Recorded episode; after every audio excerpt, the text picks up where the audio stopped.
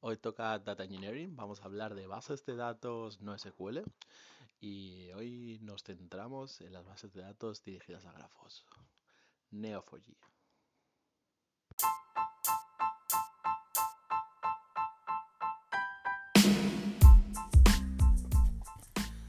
Data Engineering e Inteligencia Artificial.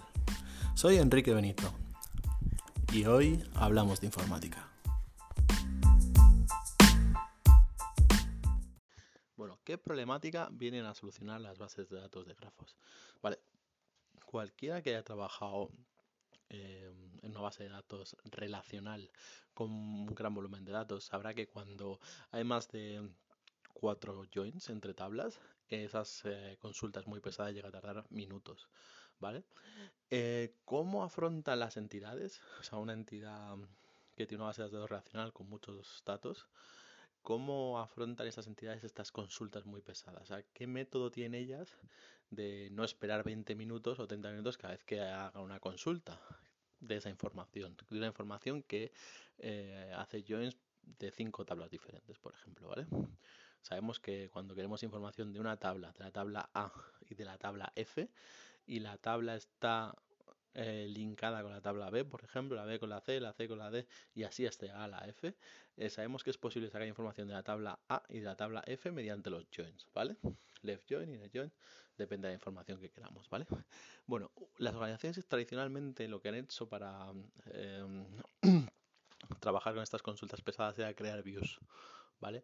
Si una organización crea una view de una consulta de estas pesada y la guarda, cada vez que quiera volver otra vez a ver esa información, simplemente tendrá que ir a la view, ¿vale? Que se crea.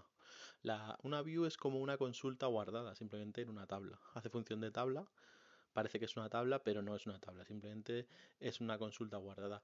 Hay veces que las views eh, se utilizan para simplemente eh, quitar el acceso. Hay ciertos usuarios que no pueden ver todo el contenido de la tabla por razones de seguridad. Entonces, en este, este sentido, la view es una view, como, sea, una vista de la tabla original, pero reducida a los campos que cada usuario puede tener acceso. ¿no?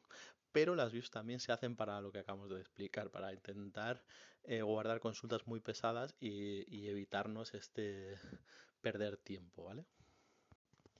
Bueno, el primer concepto que tenemos que entender en una base de datos de grafos es que un registro, un registro es un nodo, ¿vale? Así, no, o sea, no hay tablas como tal, o sea, cada nodo es su propia tabla, entre comillas, ¿vale? La siguiente cosa que tenemos que tener en cuenta es que hay relaciones entre los nodos, ¿vale? Y lo segundo y lo tercero es que cada nodo tiene como propiedades, ¿vale? Punto, ya está. Vale, otro concepto interesante sería el de las labels, que es como la agrupación de nodos, ¿no? si tenemos muchos nodos, que estos nodos son la persona, por ejemplo, Enrique, ¿eh? Es el primer nodo que tiene 25 años y vive en Frankfurt, el tercer, o sea, el siguiente nodo sería Juan, ¿vale? Pues podemos asociar todos esos nodos mediante labels, ¿vale? Que sería el label persona, por ejemplo. Vale. Lo realmente potente, potente, potente, potente de la base de datos de grafos son las relaciones entre esos nodos, ¿vale? Una relación, se pueden poner todas las relaciones que se quieran entre los nodos, ¿vale? Por ejemplo, Enrique conoce a Juan, eso ya es una relación, ahí hay una dirección de ese, de ese nodo. Las, las, relaciones es el concepto realmente clave de las bases de datos de grafos y vamos a pensar en un ejemplo, vamos a pensar en una base de datos relacional y cómo sería en una base de datos de grafos. Vamos a pensar en una base de datos que son películas y actores, ¿vale? Tenemos películas y actores como entidades. ¿Cómo relacionamos esas películas eh, y esos actores? Pues sabemos que un actor puede actuar en N películas y una película pueden actuar N actores, ¿vale? Entonces una relación NN en la base de datos relacionales se necesita una tabla intermedia, que es actúa en, por ejemplo, ¿vale? Se necesitan esas tablas intermedias para el modelo relacional de toda la vida, ¿vale? Esa tabla intermedia que necesitamos para unir dos eh, actores y películas, esa tabla intermedia, eh, nos, tiene un coste de eficiencia, que es el coste de lo que cuesta el join.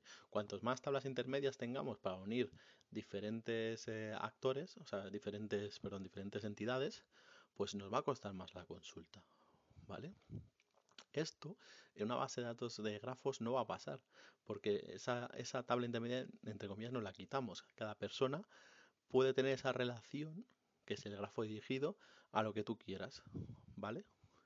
Por ejemplo, si la tabla A necesita eh, componentes de la tabla F, en una, en una tabla, en un modelo relacional, tendríamos que ir uniendo todas las tablas hasta conseguir llegar a una tabla que nos, eh, que nos eh, vincule con la F. En un modelo de grafos podríamos poner al, al, elemento de la tabla A, que, o sea, tabla el nodo A, podríamos decirle, no, líncame directamente con la tabla F, con esta relación, y ya está. Una diferencia fundamental entre bases de datos de grafos y bases de datos relacionales es la manera en la que nosotros insertamos registros. Hemos dicho que las bases de datos relacionales, digo, las bases de datos de grafos, son mucho mejores a la hora de hacer joins. Es decir, cuando nosotros hacemos query de diferentes eh, tablas, o sea, de diferentes que en el sistema relacional serían muchas tablas, pues las bases de datos de grafos son muy eficientes. Entonces, en, si son muy eficientes las tablas, o sea, las relaciones, y son tan maravillosas, porque no se utilizan siempre? Bueno, en mi opinión hay dos factores por las que no se utilizan siempre. Una, porque está muy extendido el relacional, ya todo el mundo sabe de él, y hay muchos buenos profesionales con las bases de datos relacionales. Dos, que mm, las bases de datos de grafos, en mi opinión, son bastante complicadas, las queries de hacer. Y tres, porque mm, tiene ciertos casos de uso que no tienen sentido. O sea que ya, si ya se utiliza bien con la relacional, pues bien. El problema que tienen, o sea, ¿de ¿dónde están pagando el precio las eh, de grafos? ¿Por qué las de grafos? Mm, bueno, ¿dónde le veo yo complicación? Es que cuando creamos la estructura, en una base de datos relacional, nosotros crearíamos, por ejemplo, cuatro tablas, ¿vale?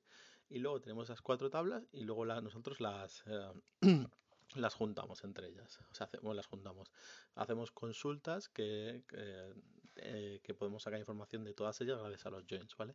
En las bases de datos de grafos, cuando estamos creando los nodos, o sea, insertando los nuevos usuarios, que es crear, es una operación de DDL, pues ahí también tenemos que estar creando la relación entre esos nodos, ¿vale? Para que luego, cuando creamos la consulta, directamente damos foco en esa relación y nos, devuelve el valor. Entonces, en lo que en una base de datos relacional sería insertar en la tabla, por ejemplo, actores, insertar en el campo nombre y nacido, ¿vale? Insert into eh, actores y los values, eh, o sea, con los campos name y nacido y values, por ejemplo, eh, Kenny Rivers y nacido en el 64, ¿vale? Eso, ese insert que sería una operación de DML, eso en las bases de datos sería un create, o sea, sería un DDL. Sería create, ¿vale? Y, y, unas, y, una, y un una especie de documento JSON, o sea, entre corchetes, con los campos, o sea, rollo diccionario, ¿vale?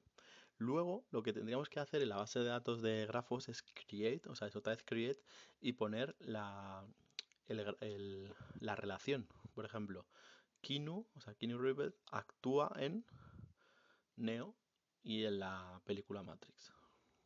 ¿Vale? Y eso, eso es una dirección del grafo que apunta a otro nodo, que es Matrix. Y Matrix lo hemos insertado eh, también que es una película, ¿vale? Entonces ahí ya hemos creado, ya hemos creado nuestra pequeñita base de datos. Bueno, por último vamos a hacer un ejemplo de lo que sería una query en relacional y una query en, en una base de datos de grafos, ¿vale? Hemos dicho que tenemos tres tablas en nuestro ejemplo, que son film, o sea, tenemos, realmente tenemos film y actors, ¿vale? Y luego necesitamos una tabla intermedia que es la que las une, que es Actor Movies. ¿Vale? Por ejemplo, esa es la tabla entre medias que hace de mapping table entre esas dos. Y ahora queremos una query que es listar todas las películas donde actúa Tom Hanks. ¿Vale? ¿Cómo sería? Pues bueno, pues necesitáramos select film, necesitamos todas las películas de la tabla film, ¿vale? Y esta tabla tenemos que hacer un inner join con la tabla Actor Movies. Donde film name sea igual a la, la tabla de Actor Movie Name. ¿Vale? Y esta tabla de Actor Movie, que es la que está entre medias, a su vez la tenemos que linkar con la de los actores. Esa tabla Actor Movies tiene una primera columna que son las películas y los actores que han, que han trabajado en ella. ¿Vale? Entonces tendrían eh, diferentes.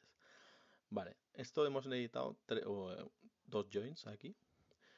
Y bueno, la, última condición sería con cuando la, hacemos el join a la tabla actores sería where eh, name igual a o sea igual a Tom Hanks, ¿vale? En una, o sea, una query de zipper de, de grafo sería match, ¿vale? Paréntesis Tom person corchete name Tom Hanks cierre corchete cierre paréntesis eh, eh, menos em, corchete dos puntos acted in acted in flechita Tom Hanks movie return Tom Tom Hanks movie vale, esta query es mucho más complicada pero es mucho más rápida y nos da el resultado enseguida. Entonces aquí es donde he dicho yo que juega un factor eh, un poco en su contra, que es que hacer queries es mucho más complicado. Tenemos que gastar también una gran parte de nuestro tiempo en el diseño, es decir, cuando estamos creando nuestro DL tenemos que ver qué relaciones queremos hacer, mientras que la otra es como más fácil, no hay que gastar tanto tiempo en el modelado, porque dice, ah, bueno, entran estas tablas y hacemos este modelo, esta se une con esta, esta se une con la otra, pero no, no es tan difícil. Aquí conlleva un gasto de en el DDL, es decir, cuando estamos creando la tabla y conlleva otro gasto muy importante cuando estamos haciendo la query, porque las queries son realmente muy complicadas y no son muy intuitivas. Entonces ahí es donde sus puntos débiles y su punto fuerte, pues eso, que devuelve resultados rapidísimamente. Como nota curiosa, decir que se utiliza en, en aplicaciones estas de, de conocer gente, de Tinder, Parship, Meetup, eh, sobre todo eh, también en riesgos, no sé por qué. Y bueno, esos son los dos ejemplos que, que, más he oído que se utilizan. Y nada, haré una segunda versión de bases de datos de grafos y hasta el siguiente episodio.